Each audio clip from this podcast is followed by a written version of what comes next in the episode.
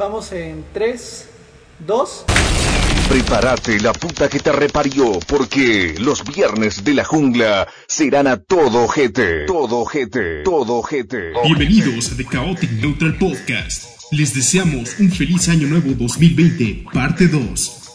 Con las mejores voces de la década. Oz Baspi, decoración navideña de jardín. León, muñequito de rosca de reyes. Ulises, Santa Claus táctico. Y Roger, vetado de la villa navideña Coca-Cola. Con ustedes, enseriados. Inicio. Inicio.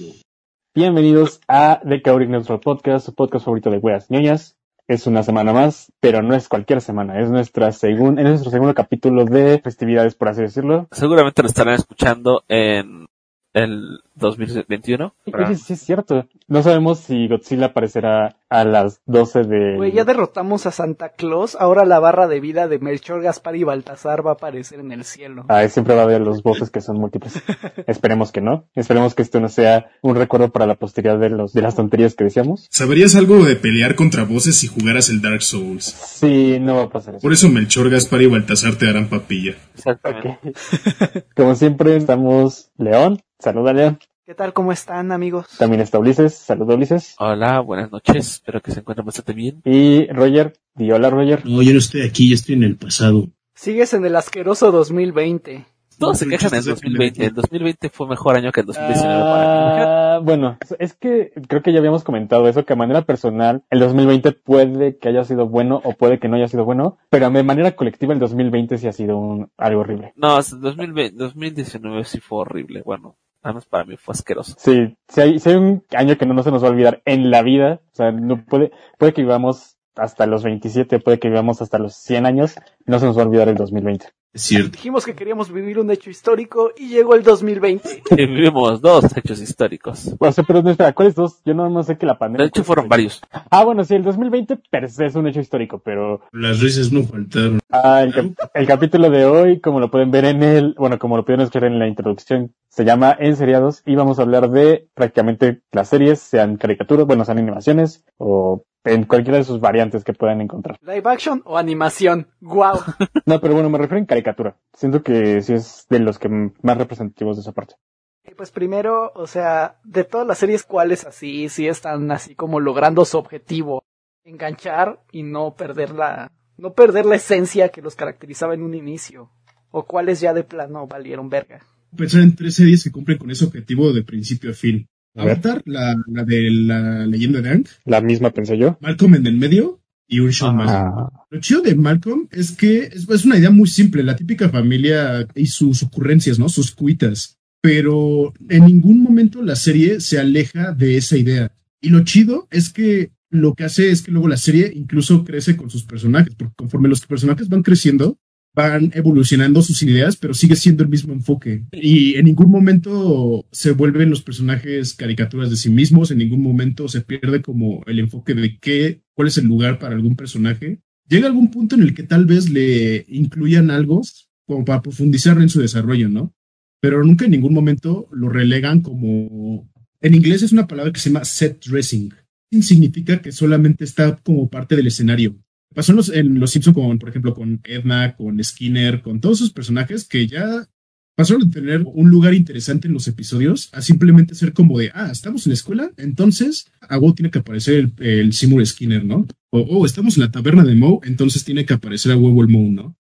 A eso me refiero, con que un personaje se vuelve como set dressing, que solamente se vuelve parte del escenario y deja de ser un personaje. Es utilería. Malcolm se logró mantener fresca y agregando los cambios necesarios para que se mantu para que siguiéramos interesados, ¿no? Y en ningún momento dijéramos, no, es que eran los, los episodios de Malcolm ya no son lo mismo, sino que conservó bastante bien esa identidad y ese, ese gusto que la gente le tenía, ¿no? Ese cariño. Pero es que aparte Malcolm tiene otra cosa. Y justo hablaba con eso de, con Diana en la mañana y me dice, es que las personas se pueden, me dijo, es que las personas se pueden relacionar con eso a pesar de que es una familia, o sea, tiene cosas con las que te puedes relacionar a pesar de que es una familia estadounidense, porque son cosas que en algún momento te pudieron haber llegado a pasar a ti. Como tal, la narrativa de la serie te presenta una situación desde la perspectiva de muchas personas, de muchos personajes. Entonces, puedes entender la motivación de todos y cada uno y empatizas de un modo u otro con todos.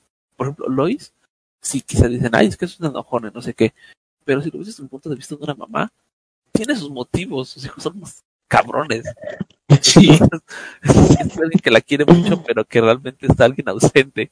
Malcolm es muy inteligente, sí, pero toda esa carga emocional que tiene por ser inteligente, él realmente siente que tiene que cumplir con un estándar que él mismo se impuso, porque es como parte de su defecto. Entonces, creo que por eso Malcolm realmente fue una serie que duró lo que tenía que durar, creció, porque eso duró mucho tiempo, realmente duró mucho tiempo Malcolm. Siete años. Sí. Como tú dices, Roger, creció conforme iban creciendo los personajes.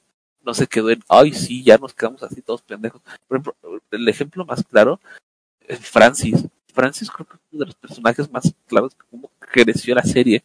Él fue cambiando conforme iba creciendo y quizá nunca, terminó- nunca acabó, con su trauma de, del trauma de su madre, pero siguió Ah, avanzando. Lo que a mí me encanta, creo que es de las cosas que más me gusta de cómo acaba la serie, como en el, en el lugar donde dejan a Francis, que es dándose cuenta que lo que siempre quiso es ser como su papá, o sea, lo que siempre quiso combatir es lo que él quiere.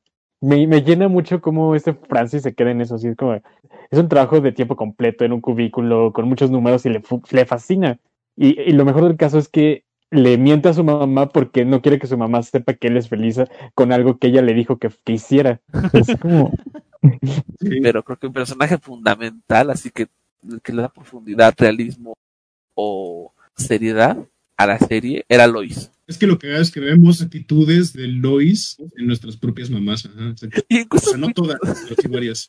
en cosas muy tontas. ¿Recuerdan el capítulo en el que está... Olvidan el cumpleaños de Lois? Ah, sí. Estaba viendo ese capítulo con mis papás y nos estábamos atacando de la risa, y mi mamá diciendo, es que se les olvidó y no sé qué, y todo el mundo atacándose de la risa, y en eso escucha la, se escucha la canción mientras están peleando con los payasos. Ajá, que es como muy tranquila. Ajá, You Decorated My Life de Kenny Rogers. exactamente, mamá dice, ¿por qué sonando esa canción? Le digo, es que es la canción de Lois y Hal. No, no puede ser posible, esa es la canción de tu papá y la mía. Le digo, entonces, y hasta en ese tipo de cosas uno dice, güey, o sea, es imposible, hay algo siempre con lo que te puedes relacionar con ellos. Tú dices que, que la inteligencia de Malcolm es parte de su efecto, pero yo siento que el que él se cree inteligente es lo que en verdad es el, es el defecto, porque él, él cree que es inteligente y se zafa de mucho creyendo eso, pero a la vez es lo que más lo mete en problemas, no tanto su inteligencia en sí, sino lo, el mucho valor que él le da a su inteligencia. Ulises sí, básicamente dijeron lo mismo. La Ah, inteligencia lo de Malcolm también es como parte de su defecto. O sea, es como un, es como un círculo. Es su mayor virtud, pero a la vez es lo que lo anda metiendo en problemas. Y de hecho todos, seguramente ya lo habían notado, todos en la familia de Malcolm, sus hijos, o los tres que están en la casa, excepto Jamie, porque no seguro si Jamie, pero probablemente sí, eran genios de algo. Tenían talentos. No, eran genios. Reese no tenía conocimientos de cocina y sin embargo sabía combinar sabores y todo. ¿Y Francis qué? Francia no tiene nada. No, sí, sí, Francis era demasiado... ¿Cómo se...? Francis tenía esa inteligencia de, de poder comunicarse con cualquier persona, o sea, era una inteligencia social. No como inteligencia, sino como una habilidad. Porque lo que tenía él es que tenía un sentimiento muy agudo de lo que era la justicia. Por eso tenía muchos problemas con la autoridad. Y este, yo creo que todo el, todo el tiempo de verdad acudían a Francis por algo. O sea, en la escuela militar acudía con él el director. Sí. Eh, cuando estuvo en Alaska, la Bernia. Cuando estuvo en el rancho, Otto. Oh, y. Otto es así como su jefe más, más lindo, güey. O sea. Y que de hecho terminó corriéndolo por un problema que tuvo. Ah, no, sí, o sea, el punto es ese, ¿no? Que, que, que Francis sí tenía esa inteligencia o ese o esa habilidad, pues, como le quieran llamar, pero para mí es inteligencia social, o sea, no cualquiera la tiene, güey, la neta. Sí, tiene, tiene toda la razón el león. O sea, esa es la. De hecho, hasta Sí. en una imagen una vez o un post. Que era canónico porque lo había dicho el creador de la serie. Sí, o sea, básicamente sus hijos, cada uno de sus hijos, pues tienen, ah, destaca en, una, en, un- en algún tipo de inteligencia diferente. Jamie no tenía no. ninguna habilidad, pero era, iba a tener mucha suerte. No mames. Pero creo que la terminaron justo a tiempo, porque la incorporación de Jamie fue como el, el anuncio del final. O sea, que sus papás supuestamente se iban a liberar ya de todos. Y luego al final tuvieron otro. Tienen otro hijo. Aparte de Jamie, Sí, el, el episodio final, la, esta Lois llega toda asustada con el Hal y el Hal le dice, ¿qué, qué, qué pasa? ¿Qué tienes? Y le enseña la prueba de embarazo, de Ah. con el positivo. Y de hecho, después de Jamie, tienen a una hija, es la única hija. Ah, qué chido. Lo que quería Lois, güey. O sea, hasta eso fue un final feliz para ella. Quién sabe si muy feliz, porque imagínate, ¿cuántos hijos tuvieron en total? Son cuatro, cinco, seis hijos. No ¿Eh? te creas, antes las familias eran así. Pero sí tienes razón, o sea, para una familia de nuestra época, eso sí es una descabellado, ¿no? Tener varios, tener seis hijos. O sea, Sí, no- porque Malcolm es de nuestra época, tal vez un poquito más grande. Es más grande. Sí. Tiene Es más como grande. 30 y algo. De hecho, Dewey es el que es de nuestra edad. Pero sí, yo creo que algo que debe de tener las series para que no caigan en esto es saber cuándo terminar y tener como ese objetivo desde el principio. Ok, tenemos esto, vamos a llegar a este punto. Porque si van a- van creando en el camino, ves muchas veces salen cosas extrañas. Cuenta Steven Universe, porque aquí no nos importa Steven Universe, pero Ah, pero Steven Universe, de hecho, también es bastante interesante en cierto punto de la, de la serie. O sea, al principio es muy aburrida, pero es porque realmente Cartoon Network se volvió una mierda y tenías que captar la atención de los productores con algo muy simple y estúpido. Y ya después ya podías hacer tu historia como si se te pegara el huevo. tengo entendido y por lo que he visto no es mala, pero no me gusta la serie, es muy, muy empalagosa. Es lo que te digo, eso ya tiene mucho que ver con producción y todo ese desmadre, porque realmente es como tú dices, resulta ser la animación una excusa para el argumento, porque Cartoon Network bajó mucho sus estándares de calidad y querían un humor, pues, pendejo, así literalmente pendejo, y por eso tenemos caricaturas como Tío Grampa o El extraño mundo de Gumball, que en primeras temporadas la verdad lo único que llamaba la atención era la animación, que era como diferente. Pero de ahí en fuera no eran la gran cosa. Porque no, la animación de Extraño Mundo de Gumball sí me gusta bastante. Es, es interesante, pero la historia en un principio era una mamada. Y hasta que después fue como de, ah, bueno, ya tienen libertad creativa y hagan lo que quieran. Ah, bueno, está chido. Y ya empezaron a hacer cosas que sí vale la pena ver. Hora de aventura.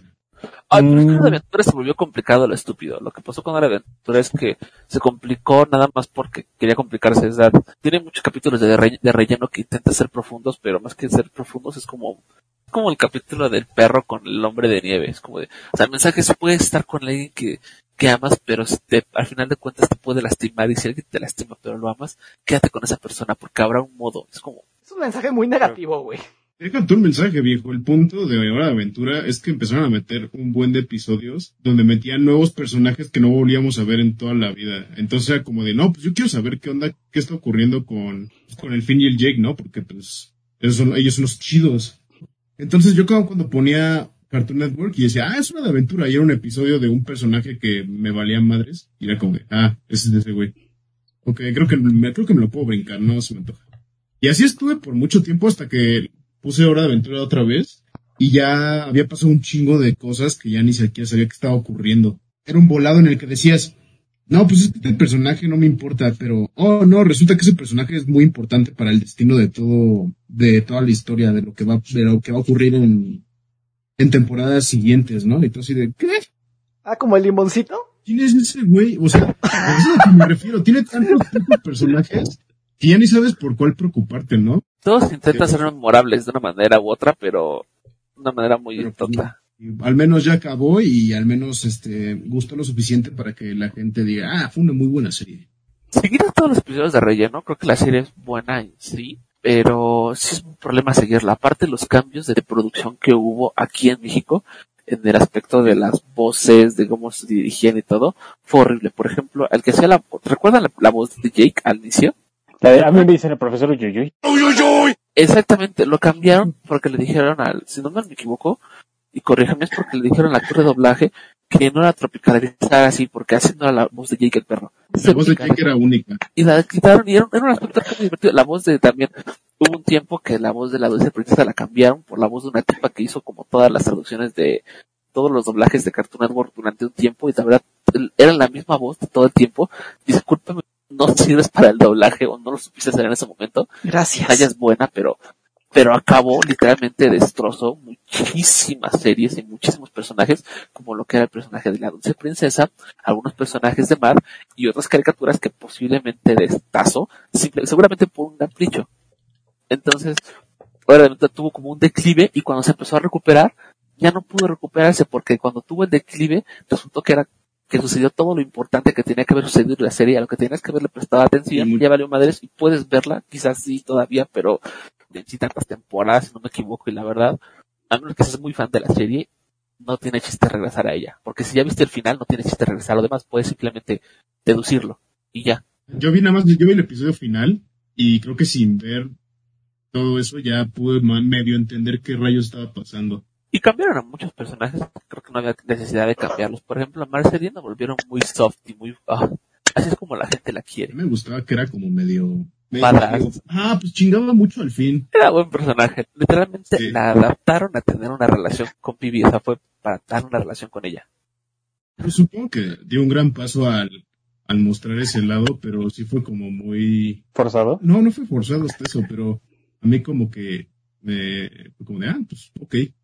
Pudieron haberlo explorado de otra manera. No sé, viejo, es que mira, la verdad la relación entre esos dos personajes no fue eh, aprovechada de la manera correcta, que tuvieron que hacer una película mostrándolo. mal escrito, eso se le llama, un mal guion. Se fue haciendo la marcha. Exactamente, o sea, porque realmente sí están los elementos para que funcione. El, por ejemplo, el episodio donde esta dulce princesa este pierde algo muy valioso para ella y también lo pierde Marceline. Y resulta que una era la playera que le había regalado la otra, ¿no? Hay un elemento ahí de cariño, güey. No podemos decir realmente si era amor romántico o amor este fraterno de amistad. Pero había algo, ¿no? O sea, hay, hay ahí como un vestigio, como algo de sí me importas, güey. Pudieron haberlo hecho muy bien, pero los guionistas fue como hacerle caso literalmente a Reddit y sacarlo al chingue su madre. A Tumblr. Sí, exactamente. Recordemos la época en la que Tumblr, todos como en Tumblr dibujaban como, dibujaban como eran los personajes de la aventura. Hasta que llegó Steven Universe y de repente todo el mundo dibujaba personajes estilo Steven Universe. Porque así es Tumblr. ¿Quieres saber cuál es la caricatura en turno? Eh, ve a Tumblr, ve el estilo de dibujo y a lo que te recuerde seguramente es la caricatura. Le pasó a My Little Pony, le pasó a Hora de Aventura, le pasó a Steven Universe y no sé qué caricatura, creo que también ya le pasó a Gravity Falls y a, y a Star contra las fuerzas del mal. Pero Gravity Falls está chido, güey. Sí, es divertido Gravity Falls, pero también tuvo su momento, su pequeño momento ahí. Pues qué bueno que un show más te salvó de eso. Yo tengo ganas de ver, de ver otra vez, ¿cómo se llama? Ah, un show más, pero ya verlo más a conciencia, verlo completo. Lo que querían hacer era, vamos una serie que los millennials que vivieron en la época de transición entre lo digital y lo análogo, y que es un show de, pues, de comedia. Exacto. Y ya, no, no pretendieron ser algo más. Sí, ocasionalmente tienen su, su episodio de como la enseñanza en la que el, pro- el personaje este, pues aprende una lección. Pero no se fueron como al, como al punto de hora de aventura, ¿no? Que empezó como volverse un debraye, un debra- debraye mental así muy cañón, como en el que dices, pues qué onda, ¿no? Yo quiero ver a Finn y a Jake siempre haciendo sus cosas, ¿no? No dura ni una hora ni hay aventura, ¿qué pedo? Solamente fin debatiéndose entre si seguir con su amor platónico de la princesa, de esa princesa, o irse con la princesa Flama o con alguna otra princesa, o es un capítulo de Finn dándose con todas las princesas, básicamente. Y se lo garcha la princesa grumosa. Ok, sí me, sí me separé demasiado de la serie, ya no me acuerdo mucho de esas cosas. Hay capítulos buenos, o sea, no voy a mentir, Hora de Aventura es- no es mala serie, pero... No, no es mala. Pero sí, tiene mucho relleno. de- Es que de Sí, hecho, o sea, si se hubieran ido sobre la línea, por ejemplo, creo que platiqué esto con Roger alguna vez, si se hubieran ido sobre la línea del mundo de U, hubiera funcionado bastante bien. Porque, o sea, por ejemplo, la historia de este, del rey helado, cómo surge o cómo nace, no te- es muy buena. Pase. Sí. Hay que hablar de por Sí. qué la leyenda de Korra no es tan buena como la leyenda de Ang. Pero ni la has visto, mierda. Bien, estoy ya, ya casi la acabo, voy en la, ya estoy en la segunda temporada, faltan como 10 capítulos. Yo la dejé de ver como en la tercera temporada. Yo siento que nada más el chiste es que Corra no es sangre. Y la verdad es que yo lo veo bastante bien. Yo, a mí sí me está gustando la leyenda de Corra. Pero es que Sí, es buena, creo pero no que es la leyenda de Korra, ¿sabes por qué no me terminó de convencer? Porque, o sea, ok, sí, es bueno y lo que sea, pero, o sea, creo que hasta es criminal la cantidad de referencias y de dependencia que tiene sobre la leyenda de Ang. Hubiera sido más o menos lo mismo si, por ejemplo, hubiéramos tenido la historia de Era Ah, el. Ava- Ajá. Si lo hubiéramos tenido una serie previa y digamos que hubiéramos visto toda esta lucha que tuvo con el Señor del Fuego, toda esta evolución que hubo para que se diera origen a la Gran Guerra, A lo que me refiero en la de la leyenda de, de Korra es que recicla muchísimos personajes para empezar, retoman historias que quizá ya conocíamos y de las cuales no había necesidad de volver a explorar. El mundo literalmente sabe quiénes hay, y, no sé, como siento que se, se apaña muchísimo de ese eso. Es más como la fe que le tuvieron al proyecto.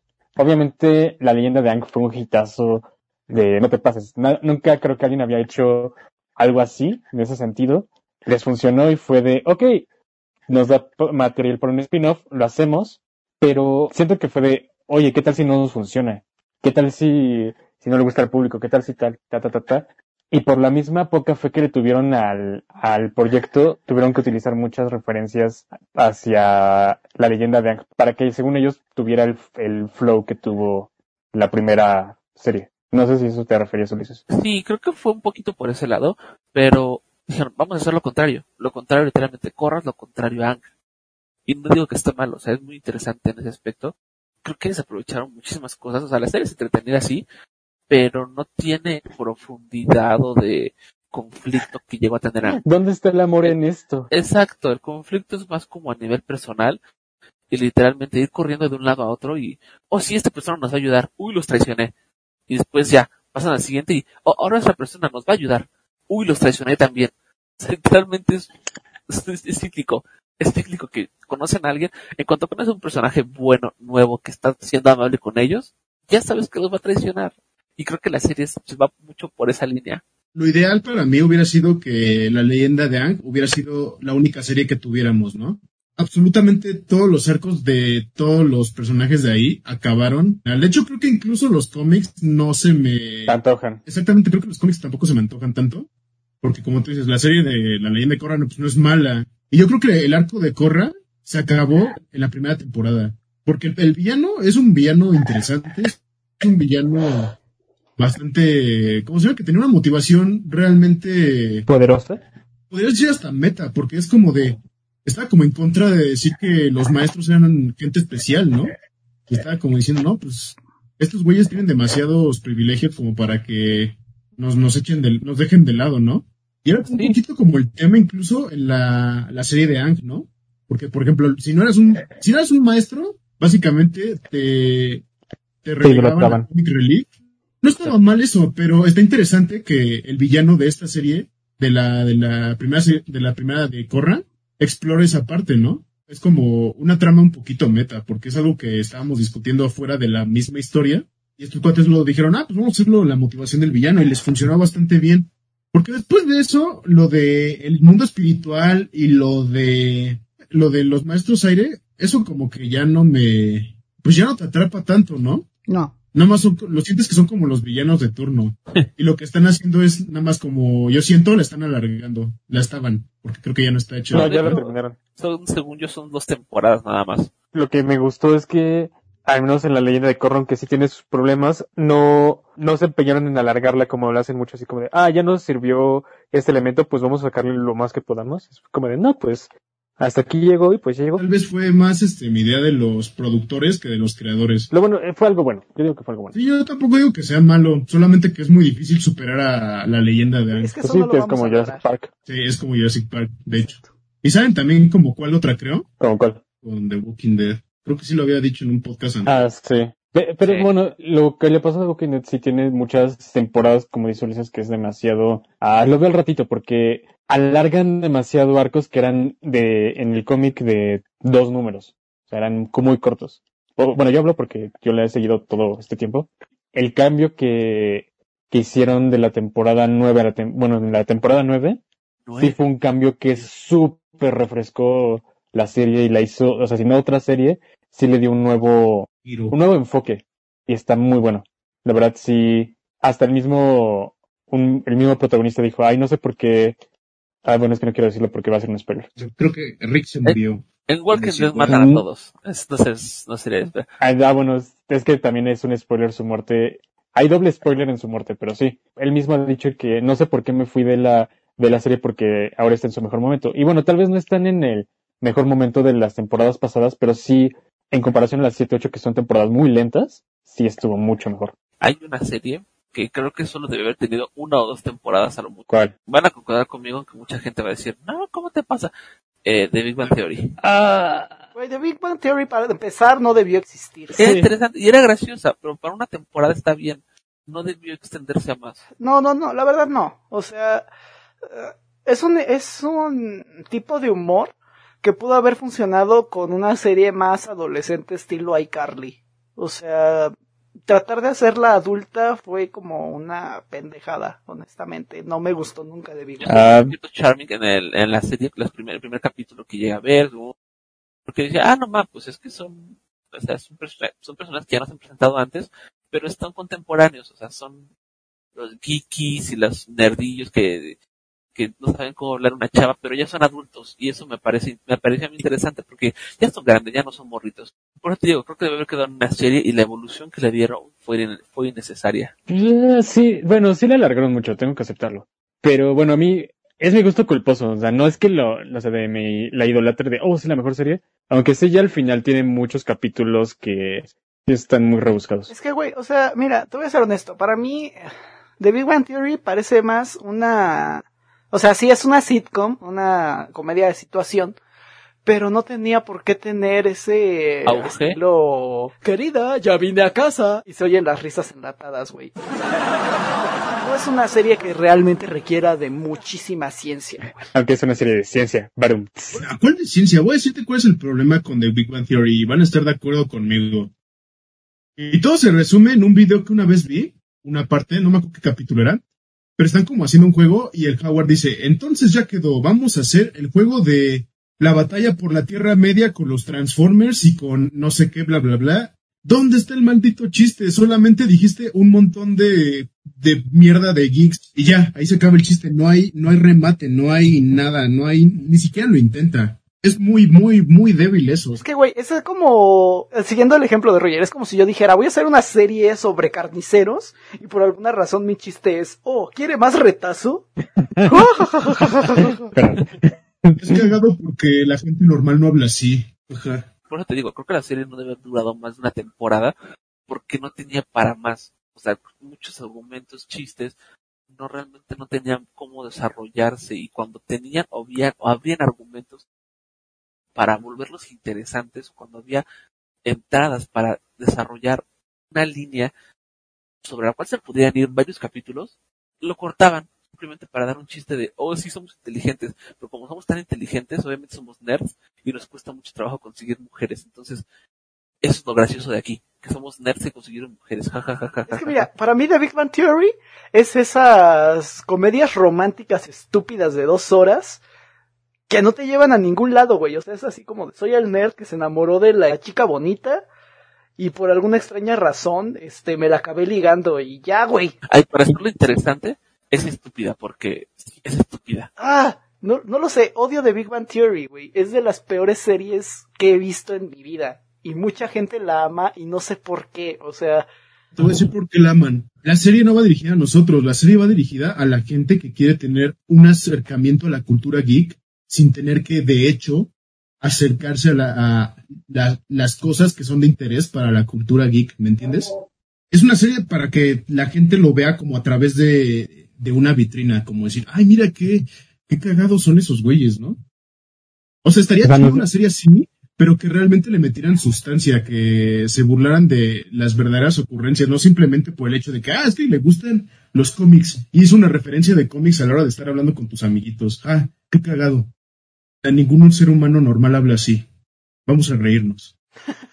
O sea, más que ser ofensivo, es una, es vacío, es una comedia vacía, es una comedia muy pedorra, como le dicen. Sa- ¿Saben qué, qué otra, otro problema tienen a sufrir las series que duran demasiado? Bueno, La, bueno, no sé cómo así, poner un nombre, pero es que el personaje se haga una caricatura del mismo. como los Simpsons.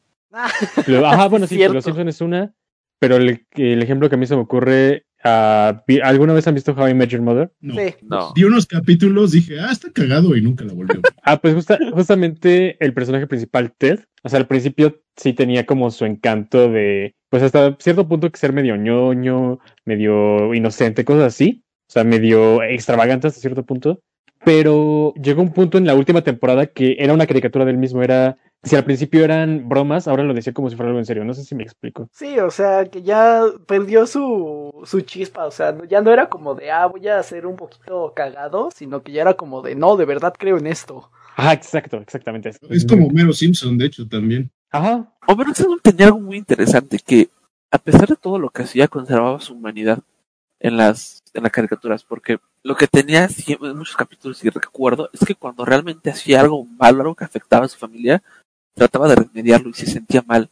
El Homero Simpson de ahora simplemente es como de, ah, sí, hice esta estupidez porque soy estúpido y realmente creo que soy estúpido porque soy estúpido a nivel patricio. Es como cuando en un capítulo de Los Simpson, nomás los, los capítulos de Los Simpson sí les puedo recordar así la mayoría de cuál es cuál, pero de otras series no, de otras series luego se me olvida. Pero bueno, hay un capítulo en Los Simpson donde este Homero se hace como profesor de una clase que imparte para adultos Ah, sobre, un, sobre el matrimonio, ¿no? Excelente capítulo, ¿no? pues como al final, o sea, bás- básicamente termina cagándola de manera horrible con, pues, con Marge, ¿no? De que, le, de que la única forma en la que la gente le pela en su clase es que empieza a contar pues chismes de, de Marge, ¿no? Sí. sí. Y entonces al final cuando lo Oye, caga, Homero, ¿por qué no le frotas un codito? Pinche, no, sí, sí. No, más sí, pinche Homero sí se pasó de verga. Pero al final, cuan- cuando, ves que realmente encuentra, pues, como remordimiento, pues te hace, te hace empatizar con él, ¿no? Dice, ah, pues es bien pendejo, pero se da cuenta, o sea, lo hizo porque es un tonto, ¿no? No lo hizo por malicia.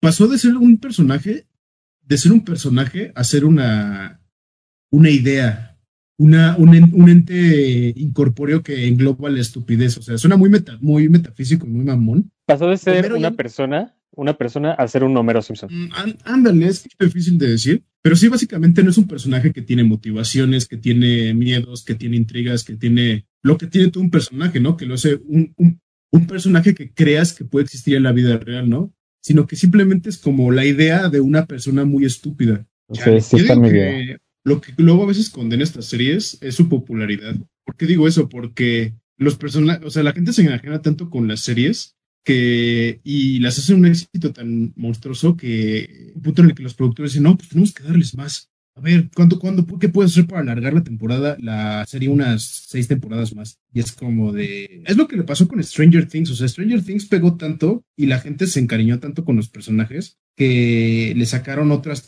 otras dos temporadas solamente para que los fans dijeran, a ver qué está haciendo mi, no- mi personaje favorito ahora. Sí.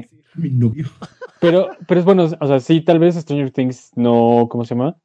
Tuviera terminado bien en la primera temporada, pero ahorita todavía está a tiempo de que la cuarta, que va a salir el, el año que entra, que supuestamente va a ser la última, que no se vuelva de, ah, vamos a hacer más cosas, no, más cosas, más cosas, sino un buen final, un final digno todavía. Volviendo al ejemplo que tomaste de How I Met Your Mother, realmente, o sea, ellos ya sabían hacia dónde ir, ya sabían cuál era el final, y por alargarla le hicieron pura mierda, güey. Sí y no, no sabían bien, porque han dicho justamente los creadores que, por ejemplo, en la primera temporada este Ted conoce a Victoria, que es como una de sus parejas más icónicas, y también con ellos, ellos querían que con él- ella iba a ser la madre. Después llega esta Stella y también hicieron una, un final para que Stella fuera la madre. Y eso fue en la temporada 4, me parece. Y ya después cinco temporadas más y ya aparece la que al final, ah, no, esta sí, esta, ya es la madre. Creo que al contrario de eso, que una serie sepa cómo terminar, es saber que tiene que terminar. O sea, por ejemplo, Breaking Bad sabían que en algún punto iba a acabar. Los mismos escritores no sabían cómo, pero sabían y eran conscientes de que tenían que darle un final. Entonces, ¿qué quieres que haga? Pero Malcolm mantuvo su tono todo el tiempo. Sí es importante para los productores y escritores saber desde un inicio qué es lo que quieren hacer y no simplemente empezarlo como de, pues vamos a hacerlo a ver qué sale. Con lo que pasó con la serie de, de Big Bang Theory. Ese tipo de series que son sitcoms o series basura o series de relleno que nomás existen porque sí. Que, de hecho, Nickelodeon tiene muchas de esas. Más bien, todas las de Nickelodeon, todo el catálogo de Nickelodeon son así. Qué bueno que ya Dan Schumacher no va a poder hacer más. Dan Ah, no, no es Schumacher, es Dan, Snyder. Ese güey, Dan Schneider. ese también. Porque ya descubrieron en su en este imperio de pedofilia. Por eso lo corrieron de Nickelodeon, antes de que iniciara como el desmadre. Pero sí, como dice Ulises, creo que eso es lo básico en una serie, saber qué va a terminar, saber que no es, no es eterna. y saber que en qué momento Es acabar. que ahí hay algo, güey, que yo tengo conflicto. A ver. Porque hay series que sí han sido, han dado pie a ser eternas, como Doctor Who. Ah, bueno, es que nunca he visto Doctor Who, así que no puedo. Pensé que me No, n- Friends. ¿Cuál? Friends. Ah, no, Friends es el, es, Friends es el ejemplo también de una serie que debió haber terminado y vale pa' pura madre, ¿no? Está Ah. declarada como la, serie, la mejor serie de todos los tiempos. No sé por qué. De hecho, yo creo que la mejor serie de todos los tiempos es Breaking Bad. Sí, Breaking Bad. secundo eso. Sí. Sí. Friends más bien es la mejor serie de todos los tiempos, entre comillas, porque es esa serie que le causa nostalgia a todos los que la vieron o a todas las que la han visto. La alargaron mucho, sí, estoy completamente de acuerdo. Pero, o sea, la primera temporada de Friends es buena y lo que puedo decir es que me gustó mucho el final. Eh, O sea, tuvo un, un buen, un buen capítulo final, no una Sí. temporada final. De- luego todavía hicieron un spin-off de Joy, güey. O sea, Que no pegó. De Joy, de Chandler y no me acuerdo de quién. No, de Chandler no, nada más Sí. de Jay. Las hubieran llamado de plano Friends 2 y Friends 3.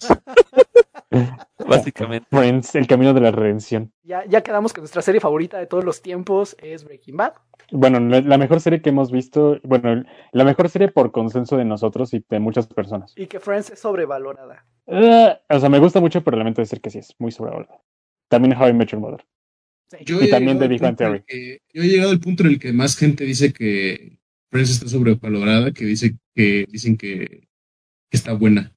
Es- o sea, está buena, tiene buenos capítulos, pero no, o sea, no es la mejor serie. Yo he llegado más al punto en el que oigo más gente diciendo que no es tan buena o que de plano es muy mala, a que digan que es buenísima. Sí, la de Breaking Bad es, o sea, sí, sí, es, la, es la mejor serie que, que he visto hasta ahora. Aun cuando mi serie favorita sea The Walking Dead. Pensé que ibas a decir How I Met Your Mother. No, no, porque, o sea, al principio cuando empecé a verla, y, o sea, sí se perfilaba como una buena serie. La- las primeras tres temporadas tienen mucho corazón de la, de la serie, lo acepto. Sí. Pero ya cuando, cuando pasa lo de Stella, que es por ahí de la cuarta, cuarta, quinta, ya son muy contados los capítulos que tienen esa, ese mismo sazón del principio.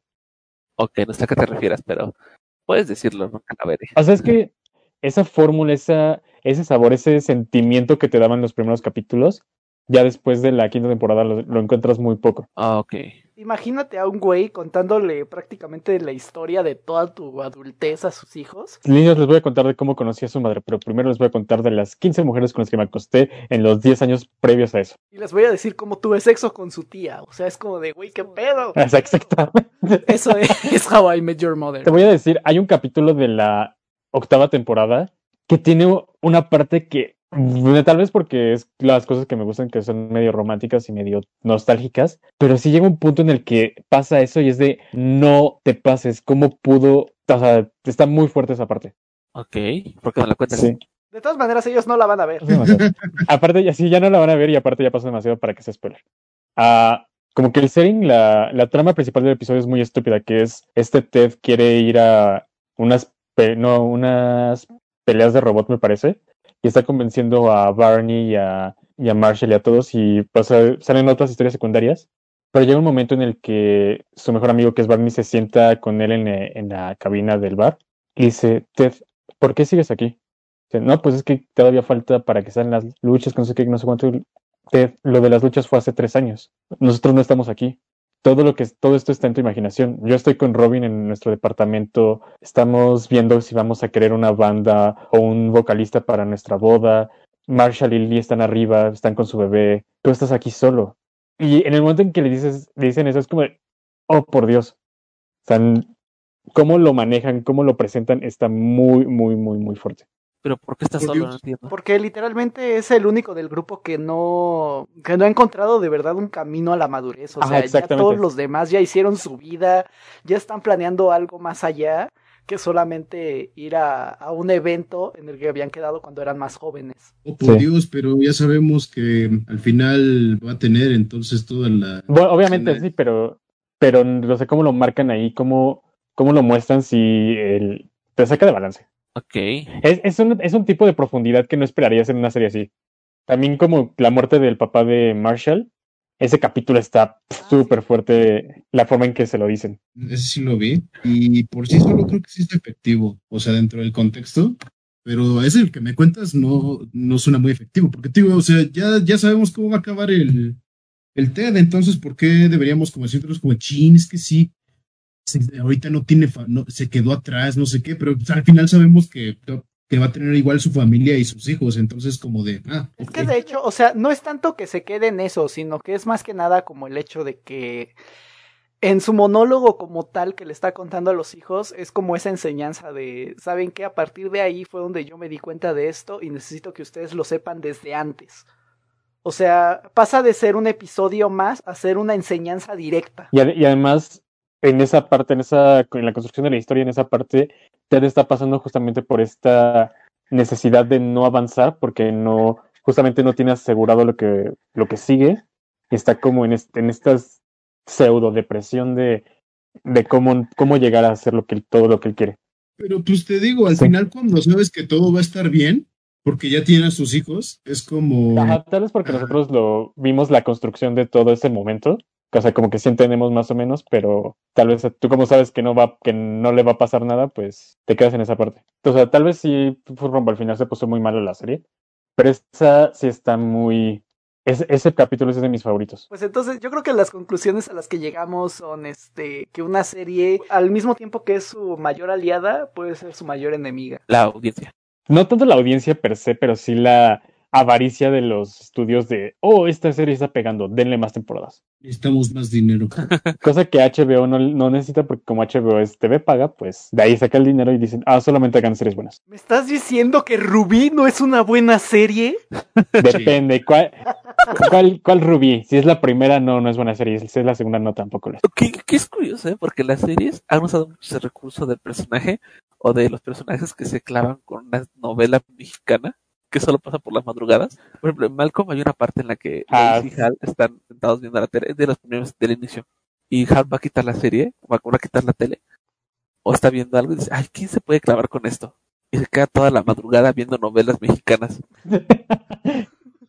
De hecho, sí, eso es también como un cliché. No sé si conocen la serie de Chicago Fire, que es de bomberos. Hay un capítulo donde un personaje latino, ah, bueno, hay una emergencia donde una pareja se suicida en un hotel y deja escapando gas venenoso y se empiezan a ahogar todos. Y justamente Ajá. hay una familia de latinos y pues nadie les entiende porque latinos y porque Estados Unidos. Es- Eso está cambiando, ¿eh? pero ajá, sí. Y entonces el único bombero latino pues ya les ayuda a encontrar a su hijo porque lo habían perdido. Y el mismo tipo les empieza a decir, no, pues les he dicho un, un millón de veces que como servidores públicos tenemos que, tienen que aprender español, que no sé qué, y que no sé cuánto. Y pues ya les in- intenta enseñarles con post-its en todas las cosas para que sepan cómo se dice cada cosa. Y hay otro bombero que le dice, ¿sabes qué? Así nunca lo vas a intentar, nunca lo vas a lograr, ¿por qué no intentas esto? Y les pone comedias mexicanas y se, y se pican todos los bomberos viéndolas. Tienes razón, eso es como un cliché de que siempre las, las comedias mexicanas terminan picando a los gringos. Sí, de hecho siempre utilizan ese, ese recurso en algún punto de las series. Y ya, mi, mi pregunta final, y ya está, ya es para cerrar, ya nada más es un sí o no, y también es para invitar a todos los que nos oyen a dejar un comentario. ¿Cuál preferirían ustedes? ¿Breaking Bad o Avatar, la leyenda de Aang? Ah, sí, es que son muy diferentes. Yo sé que son muy diferentes, pero así, a gusto, a gusto personal, por ejemplo, yo, aunque sé que Breaking Bad es la serie por excelencia, para mí siempre va a estar por encima Avatar, porque es la que me enseñó a mí cómo escribir una historia. Yo también me voy por ese lado por Avatar, más que nada porque Breaking Bad es muy buena serie, es justamente una serie de entretenimiento y sí tiene grandes giros, tiene grandes tramas, grandes enseñanzas, pero Avatar, o sea, tiene, tiene prácticamente todo, tiene enseñanzas, tiene comedia, tiene evolución de personajes, entonces yo me quedo con Avatar. Pero Breaking Bad también tiene todo eso. Yo creo No que sé, yo- una- esa pregunta es una de esas instancias en las que puedes decir, yo prefiero esta y no tienes por qué dar explicaciones realmente. Sí, exacto. Ah, yo me quedo con Ah. las dos. O sea, bueno, sí, sí, yo también me quedaría con las dos, pero, sí- o sea, si tienen que elegir, Yo elegiría ¿Cuál? Breaking Bad. No, no, no, es sí, Avatar. No, Breaking Bad, híjole. Yo igual creo que le diría Avatar. Sí, creo que Avatar. O Breaking Bad. Es que De hecho, también tiene- deberían considerar a Avatar como una de las mejores series de la historia también, a pesar de que es animación. Sí, es que abarca mucho más Avatar. O sea, Avatar abarca por muchos problemas y muchas perspectivas y Breaking Bad se, se enfoca solamente en una, en una trama, problemática. pero- ajá, pero no por eso significa que sea mala. o que No, sea mejor que la otra, simplemente. es que son diferentes. O sea, son diferentes enfoques, diferentes fines para cada serie, prácticamente. Creo que es más básicamente lo que tú buscas. ¿Buscas una serie de drama criminal o buscas una serie de acción y aventura? Y por ejemplo, a mí me gustan más las series de acción y aventura que los dramas. Que los Policíacos. dramas- no policíacos, pero dramas criminales, pues. Pues esa, esa básicamente es así como la pregunta de cierre. Yo sé que muchos van a incluso a decir que tienen una serie por encima de todo esto o van a mentarme la madre por decir que Friends es sobrevalorado. Es que, o sea, siempre que dicen de series favoritas o buenas series, tienes que tener eso en, en mente. O sea, por- como les digo, o sea, lo de repetir.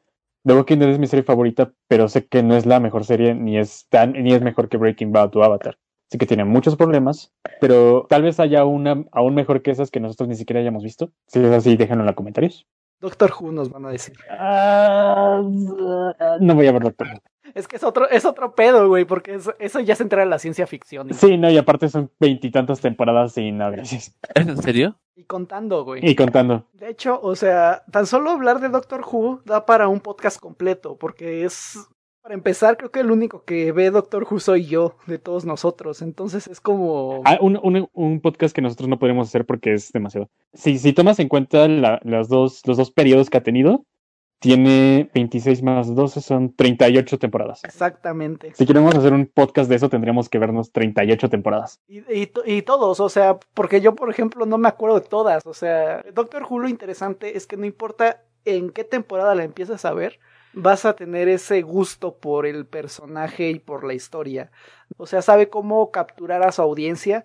Incluso los fanáticos te van a decir, no, yo te recomiendo verla desde tal doctor, porque eso es lo, lo rico de esa, de esa serie. Ajá, que aunque es una serie lineal y tiene todo concordancia, cada, po- podemos decirlo, cada arco de cada doctor es diferente. Exacto. Pero bueno, por el momento no se esperen un, un capítulo de, de Doctor Who porque no. Posiblemente después de otra pandemia, tal vez. Ajá, exacto. Si hay una pandemia y un paro en mi, en mi trabajo, posiblemente me aviente Doctor Who, pero por ahora no. Ah, Ulises, ¿dónde podemos seguir? Sí, mi Instagram es. No sé si tengo que decirlo. Así de nuevo soy. No sé si tengo que decirlo con los guiones bajos. Pero Sí, con los guiones bajos. es di-emir-ra. Eh, me pueden seguir ahí en Instagram. Tengo cero seguidores, cero contenido. Estoy a punto de subir algo, pero todavía no. Eh, me pueden seguir ahí. Por fin tengo un lugar para que me sigan. Es lo único. No tengo otra cosa. Pero- Por algo se empieza. Exactamente, pero no olviden seguirnos en nuestras redes sociales, eh, Facebook, YouTube, Anchor, Spotify y todas las series de todas las páginas de podcast que posiblemente no conocemos todos sus nombres, pero ahí vamos a estar. A mí me pueden seguir en prácticamente todas las redes sociales como arroba osvaspi, menos en TikTok, nunca voy a tener TikTok. Y en plataformas de lectura también me pueden encontrar. Estoy empezando a escribir de nuevo, entonces espero que me, les, me sigan y le den una oportunidad a mis escritos. A León A mí pueden encontrarme en cualquier lugar como La vida no es una mamada. y Roger, ¿dónde podemos seguir a ti? Seguir en Instagram como Velociraptor, donde hago comisiones y otros dibujitos, curiosidades y recuerditos. Ah, con esto nos despedimos. Les demos un feliz año nuevo y recuerden no apaguen la consola. Nos vemos.